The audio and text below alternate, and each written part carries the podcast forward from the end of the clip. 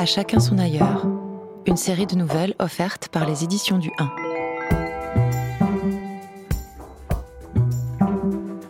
Le temps d'un été, l'hebdomadaire Le 1 et sa collection Le 1 des libraires, les trimestriels Zadig, Légende, America, vous donnent rendez-vous autour de l'ailleurs.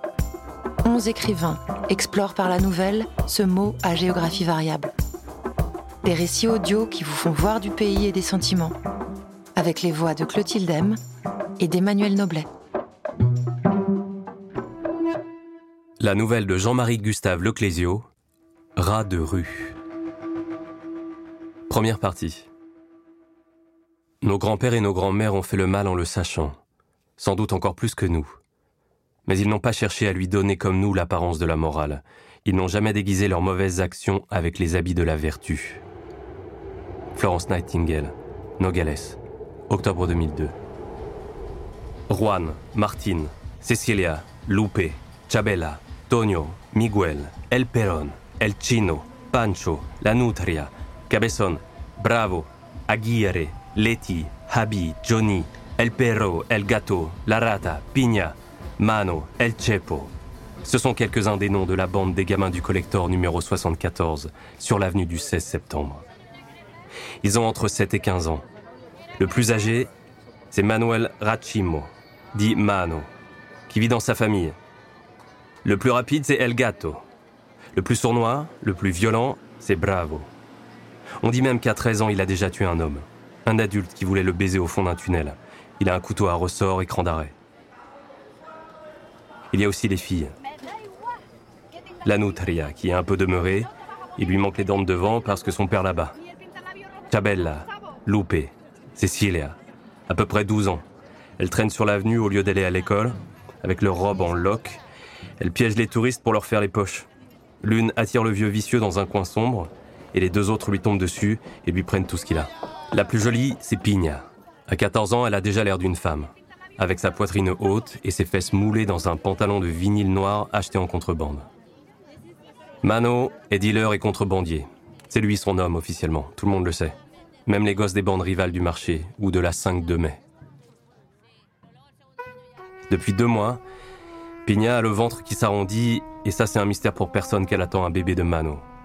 Même si elle n'en parle pas et fait comme si ça n'était pas vrai. Pourtant elle a déjà vomi plusieurs fois et Mano lui non plus ne dit rien. Il est probable qu'il ne s'en occupe pas du bébé. Chepo, un jour qu'elle pleurait, a posé sa tête contre le ventre de Pigna, comme si elle était sa sœur.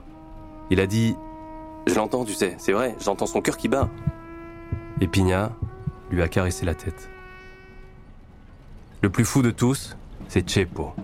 Il porte ce nom parce que, depuis qu'il est tout petit, il a pris l'habitude de la colle.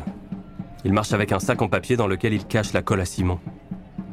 Il est long et mince pour ses 12 ans, avec de beaux yeux noirs entourés d'un cerne bleu. Il est pâle et il ne sourit jamais.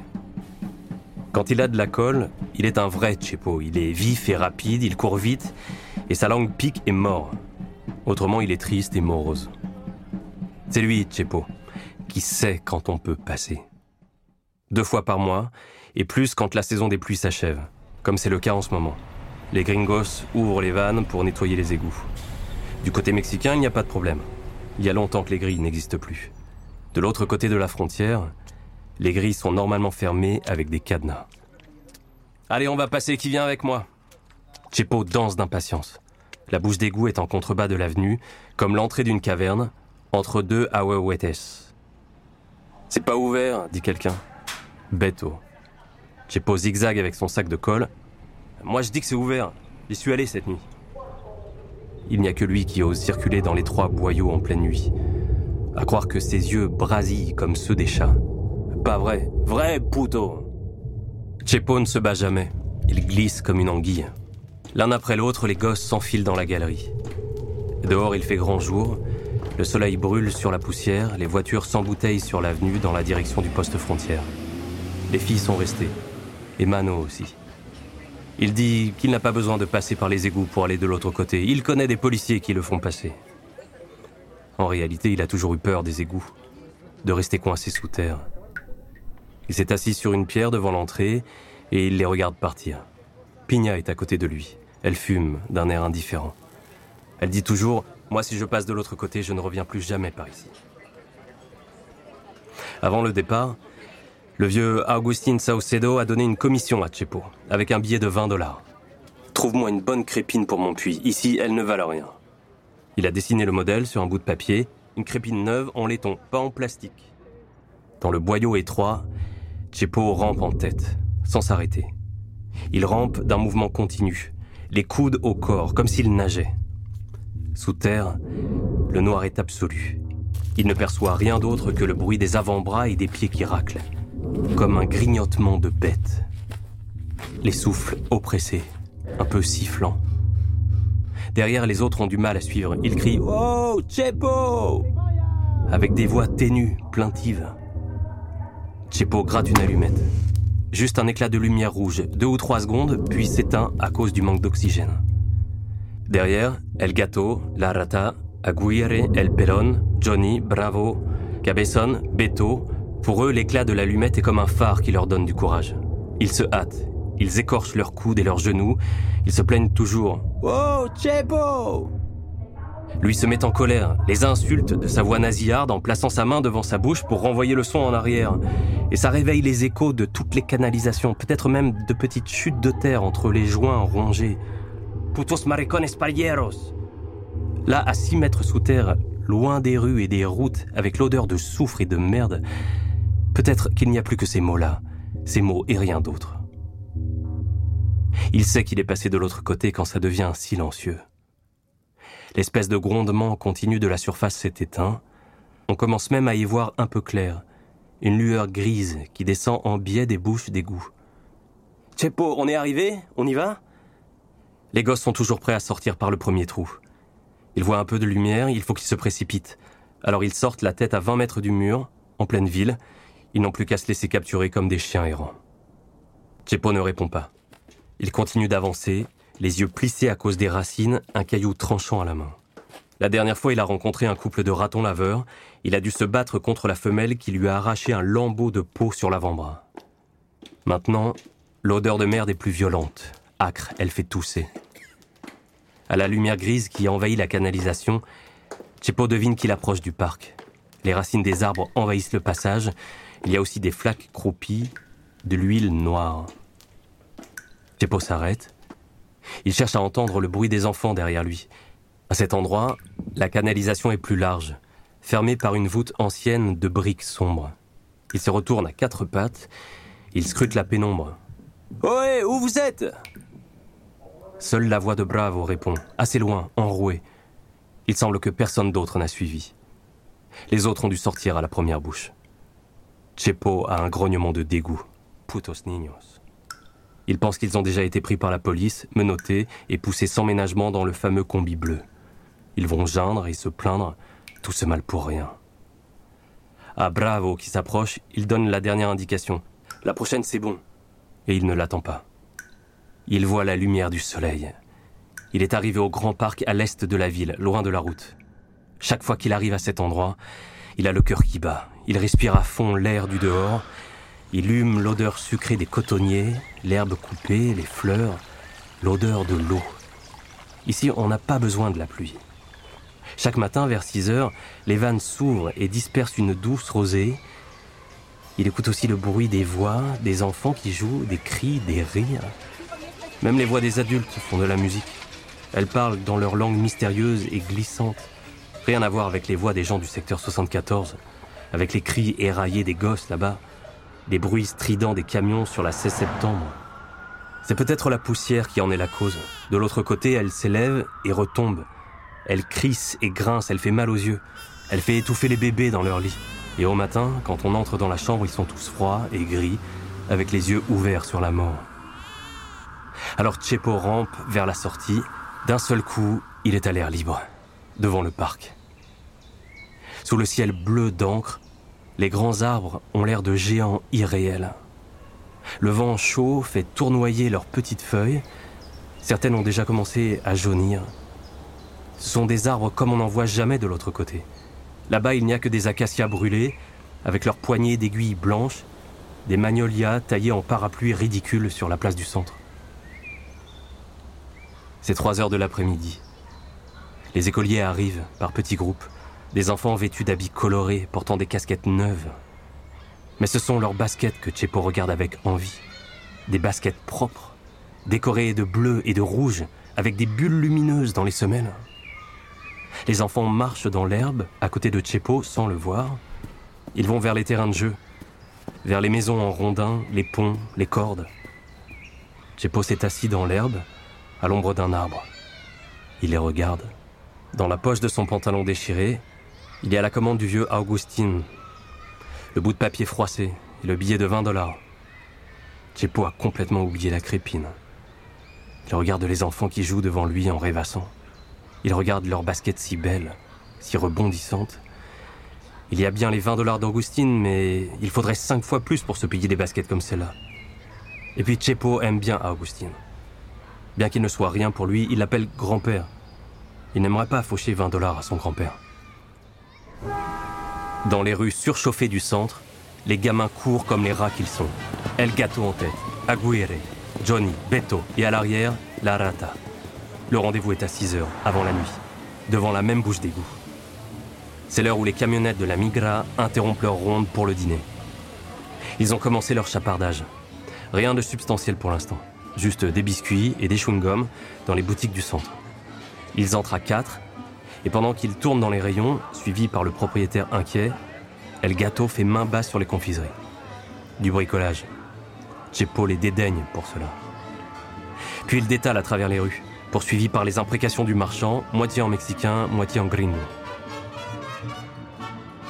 Quand ils ont suffisamment mangé, les gamins décident de changer de quartier. El Gato connaît la ville comme sa poche. Ils arrivent bientôt dans les quartiers résidentiels, maisons basses et pelouses tirées au cordeau.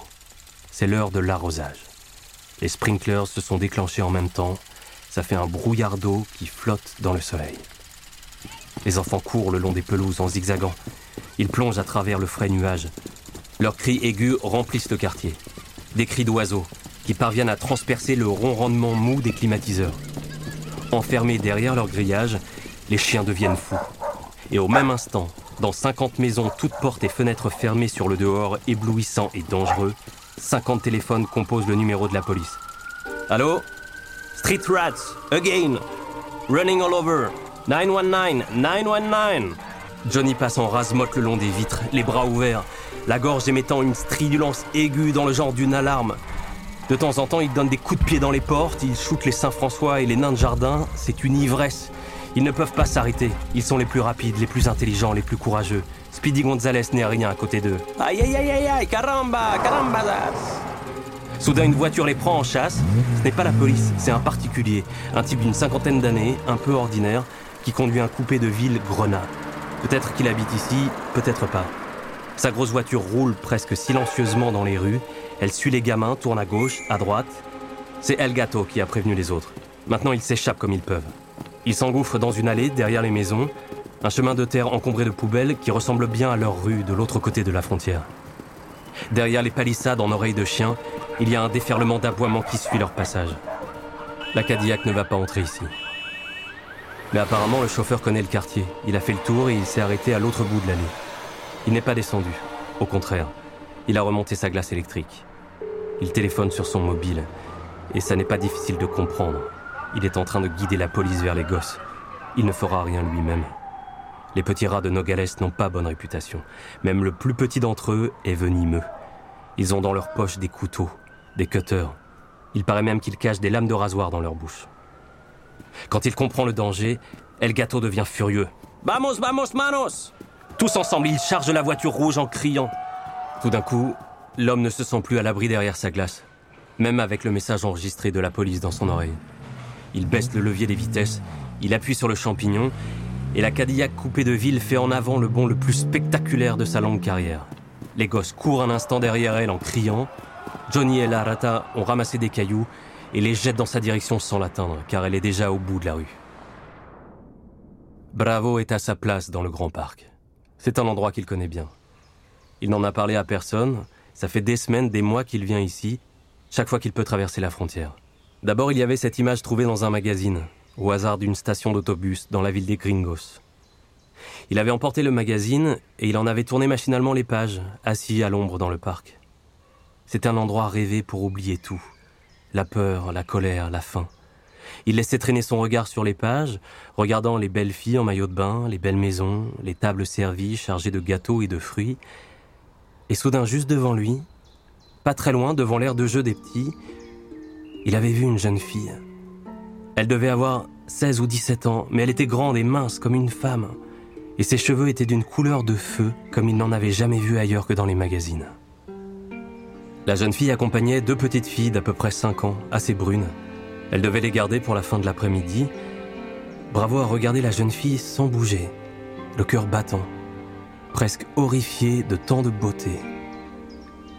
Un moment, elle s'est retournée à demi, et ses yeux transparents d'un bleu très pâle se sont fixés sur Bravo, juste un bref instant, peut-être deux secondes, mais c'était comme si cela avait duré des heures. Dans la lumière douce sous les arbres, ses pupilles trouaient de deux clous noirs ses iris pâles et sa chevelure rouge, bouclée, faisait autour d'elle un halo extravagant. Puis, elle a esquissé un sourire, un sourire gentil, a pensé plus tard Bravo. Mais lui n'a pas répondu parce qu'il était trop surpris, et même effrayé. Il est resté immobile, recroquevillé au pied de l'arbre, un Indien sombre au visage coupé au couteau. Il entendait les battements accélérés de son cœur, il regardait la jeune fille qui s'occupait des enfants, les poussait sur les balançoires. Elle est restée un long moment dans le parc, jusqu'à ce que la lumière décline, et ça devait être l'heure du dîner parce que Bravo sentait l'odeur de la viande grillée qui montait de tous les barbecues du voisinage. Mais lui n'avait pas faim, il avait tout oublié, même l'heure de retourner à la bouche d'égout.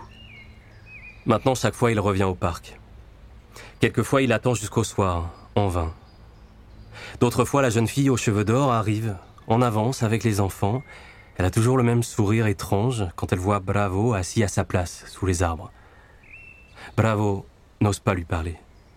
D'ailleurs, qu'est-ce qu'il pourrait lui dire? Il est toujours le même, un rat prêt à se battre, son couteau à cran d'arrêt dans la poche de son pantalon. Mais quand il voit la jeune fille, c'est comme s'il devenait quelqu'un d'autre. Un garçon plein d'avenir, qui pourrait avoir de beaux habits neufs, une famille, une maison et même des enfants, comme on voit sur les images glacées des magazines.